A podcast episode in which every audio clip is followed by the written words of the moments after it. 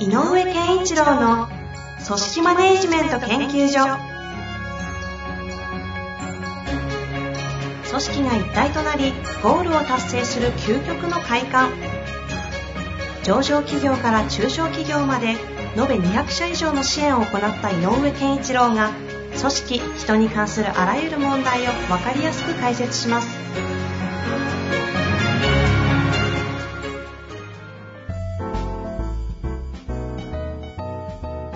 こんにちは、遠藤和樹です。井上健一郎の組織マネジメント研究所。井上先生、よろしくお願いします。よろしくお願いします。さあ、ということで今週もたくさん来ている質問の中から、いくつか、じゃない、一つね、やっていきたいと思いますが、今今日はですね、キャリアの悩みのようですね。キャリアね。はい、キャリアです。すごく多いと思いますよ。似たようなはい。悩まれている方ということでいきましょう。えー、仕事を辞めたいけど辞められないというタイトルタイトルでいただきました。そうですか。えー大きな組織で総務系の仕事をしています。最近会社が嫌で嫌で仕方ありません。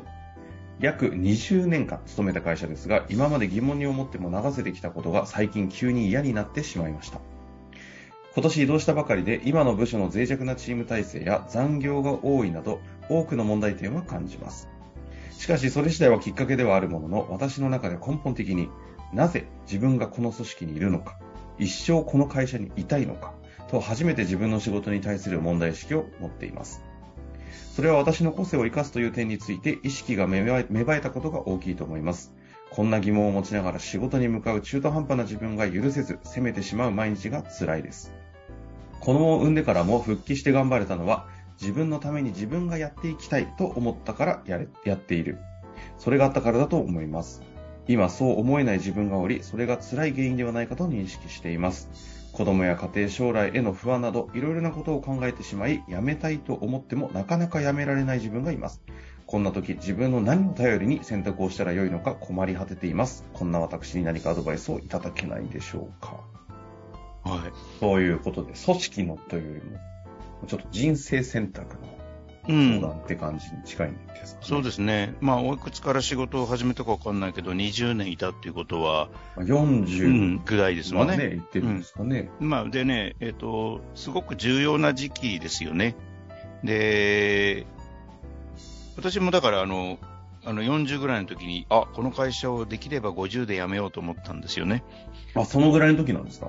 うん、思い始めたのがね。うー。うんん、で、それはね、あの、ちょっとこの方なんかと自分が生かそうとかっていうよりも、あやっぱりなんかこう、えっと、60で最、最高、再就職どっか探すっていうのもなんか辛いなと思ったりもしたので、あ、そこを見据えてだ。うん。で、やっぱり多分僕らの時代ってもう70まで現役だろうなと思ったので、うんうん。だとすると60で、えっと残り10年どっか探すというよりは、50から20年間、えーやった方が、えっとスキルも身につくし、全く違う第二の人生っていうのを歩めるかなと思った。っていうのは、それは井上先生の社会の洞察力の話ですね。でさすがの判断。うん、で考えたのね。で、で、あの、おかげさまで、やっぱり、ぜ前職で27年、今でもうね、やっぱり20年ぐらいやれてるので、うん、やっぱりこう、第二の人生できたなと思ってるんですが、で、なんでこんな話したかっていうと、はい。よん40ぐらいってすごくそういう意味で大事な時期なので、うんうん。この方が悩まれること、それから自分の人生、キャリアについて向き合うことって、とても大事な時期だし、感じる時期でもある。で、えっ、と、あのー気になるのはね、やっぱりこう、家庭のこともこ子供のこともあって、辞めるに辞められないっていうのは、もし金銭的な理由がね、あるとすると、生活費の問題とかっていうのがあるとすると、ちょっと、あの、なんかそこにはなんか、えっ、と、勝手、勝手に辞めればいいんじゃないですかっていう無責任なことは言いづらいなと思いつつね。うんうんうん。ただし、やっぱりそういう時期に考え、もうできるだけ、ある種、あの、まあ、嫌な言い方すると、いや、思いっきり悩んでみてくださいよっていう感じはあってね。で、あのー考えるポイントとしては、この、なぜ組織にいたいのかっていう、組織にいたいかいたくないかっていう、組織に対する考え方？っていうのが一つと、うん。うん。それから自分を生かす、個性を生かすっておっしゃってるので、自分が何者であるかっていう、この二つのせ視点から整理をしてもらいたいなと思っていて、あの、現場の、えっ、と、今、配属新たになったところが、脆弱で、とか、まあ、例えばもしかしたら上司が、やっぱりこの方から見てなんかずれてるなと思うような発言をするっていう職場内における、えっ、と、なんていうのかな、不具合っていうのかな、うんこの方が感じるものっていう点で、言だけで言ってきる気がしないのよね。うん、うん。うん、だから、まずは、えその小さなあの自分の部署という組織も組織だし、会社というものも組織だし、まずはその会社の考え方、方向性、えー価値、存在価値みたいなのをこの方がどう感じているか。ほうほうほう。ん、でその中で自分たちが、まあ、総務系の仕事をずっとやってきた自分は何の役割を果たせている果たそうとしているのか。でもしこの組織にいるとしたらどういうことがしたいのか。っていうのはまず今いる環境とかはちょっと無視してでも自分はえー自分の総務系の仕事の20年のキャリアを生かしてこの会社のためにやるとしたらこのこういうことをしたいなと思うことが何かはちょっと一回考えてもらいたいなと。う。一個の視点としては、その、この組織内において自分を最大に生かす、えっとねということですか？まず大きな視点は、この大きな会社って言ってるんだけど、この会社自体の、あの、意義、意味、目的とか、にこの会社の考え、根本的な方向性とかに対しての共感度が自分がどれだけあるかなんだよね、まずね。なるほど。うん。なるほど。会社の方向への共感度。うん。これは、なるほど。わかりやすい概念ですけど、一気に難しいテーマ。難しい難しい。だけど、大事な時期なんで一回考えてほしいんだよね。難しいという意味は、うん。ある意味、大体なく、なさそうっていう難しそう。うん、で、ないんだとしたら、えっとうんまあ、あるに、あるとしたら、あるとしたら、あじゃあこの会社のために自分の力を使うとしたら、こんなことをやって、えっ、と、役に立ちたいなと思うことがあるかどうかを考えてほしはあ、はあはあ、い。で、それと今やってることを比べてほしい。で、もしやりたいことがあるんだったら、一度、こういうことがやりたいって、どっかで会社に、えあの、申告してみてもいいんじゃないかなっていうのが一つの流れです。それは大きな組織だからいろんな仕事があるので、うんっていう意味で、それをうん自分がやりたいものがあるならうん打診してみたらっていう意味ですか？移動希望とか出してもいいんじゃないかなと。うんいやあのもしかすると直属の上司は難しくても、なんか20年いたらそれなりの人脈もあるでしょうから、うんうん。相談していく手はあるんじゃないかな。これは、この会社のこういう価値のための私の自分の価値をこうやって提供したいという流れなので、そんなに、えっ、と、なんていうのかな。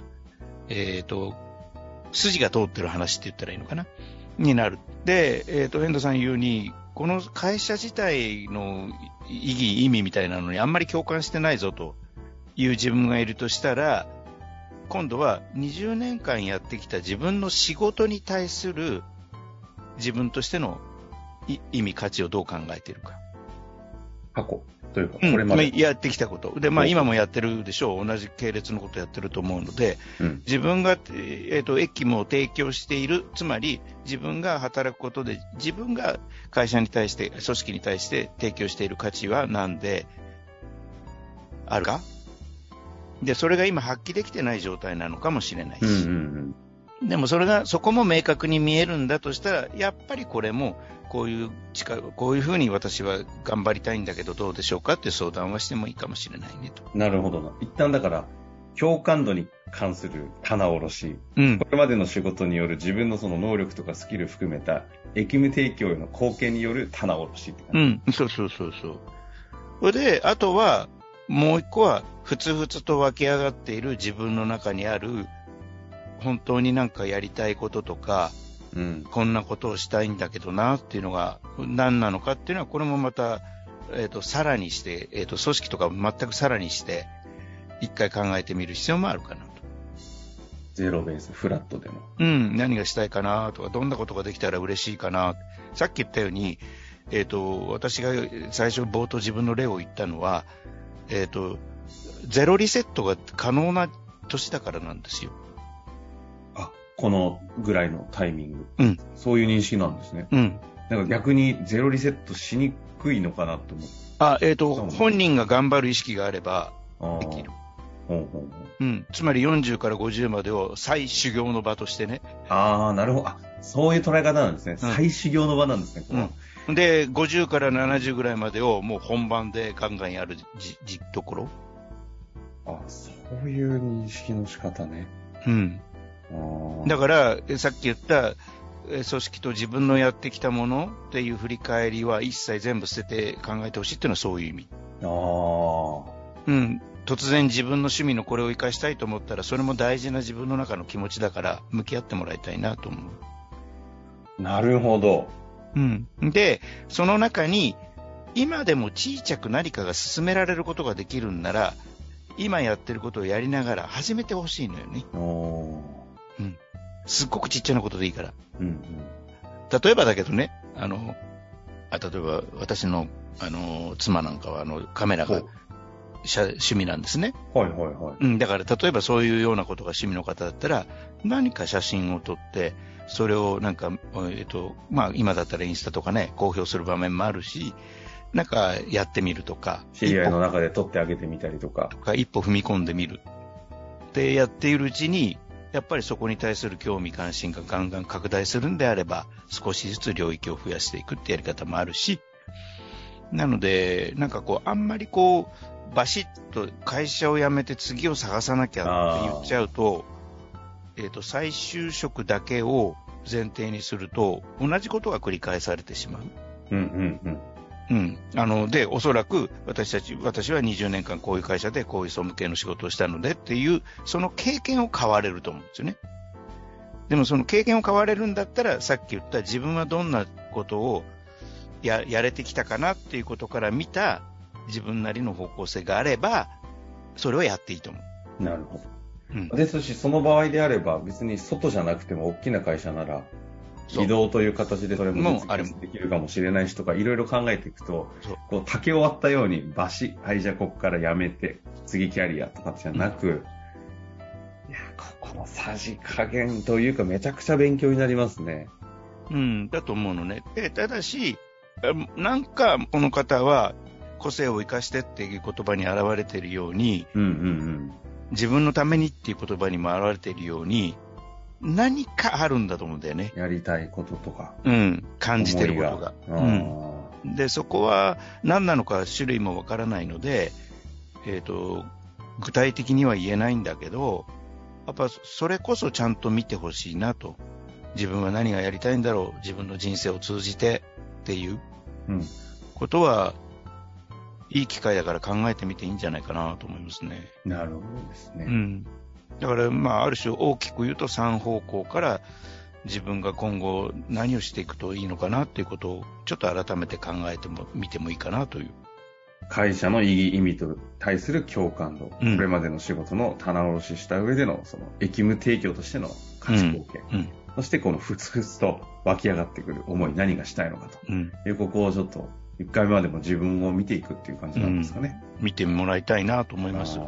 あで、普通としたものが、こん、そんなこと言ったって、それで人、ね、お金得るなんて大変だよね。ーいやいや、と絶対その思考走りますよね。うん。だったらさっき言った、今いろんな情報ツールとかいろんなことがあるので、何かどっかで始められ初るね。めて見て。そう。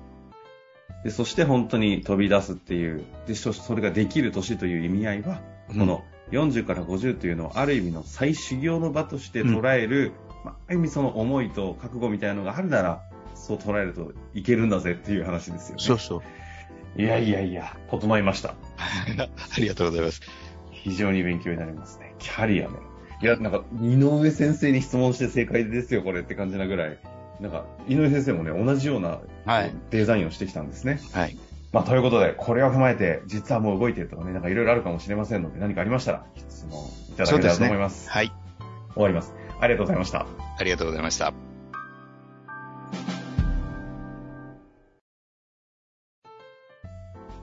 本日の番組はいかがでしたか？番組では井上健一郎への質問を受け付けております。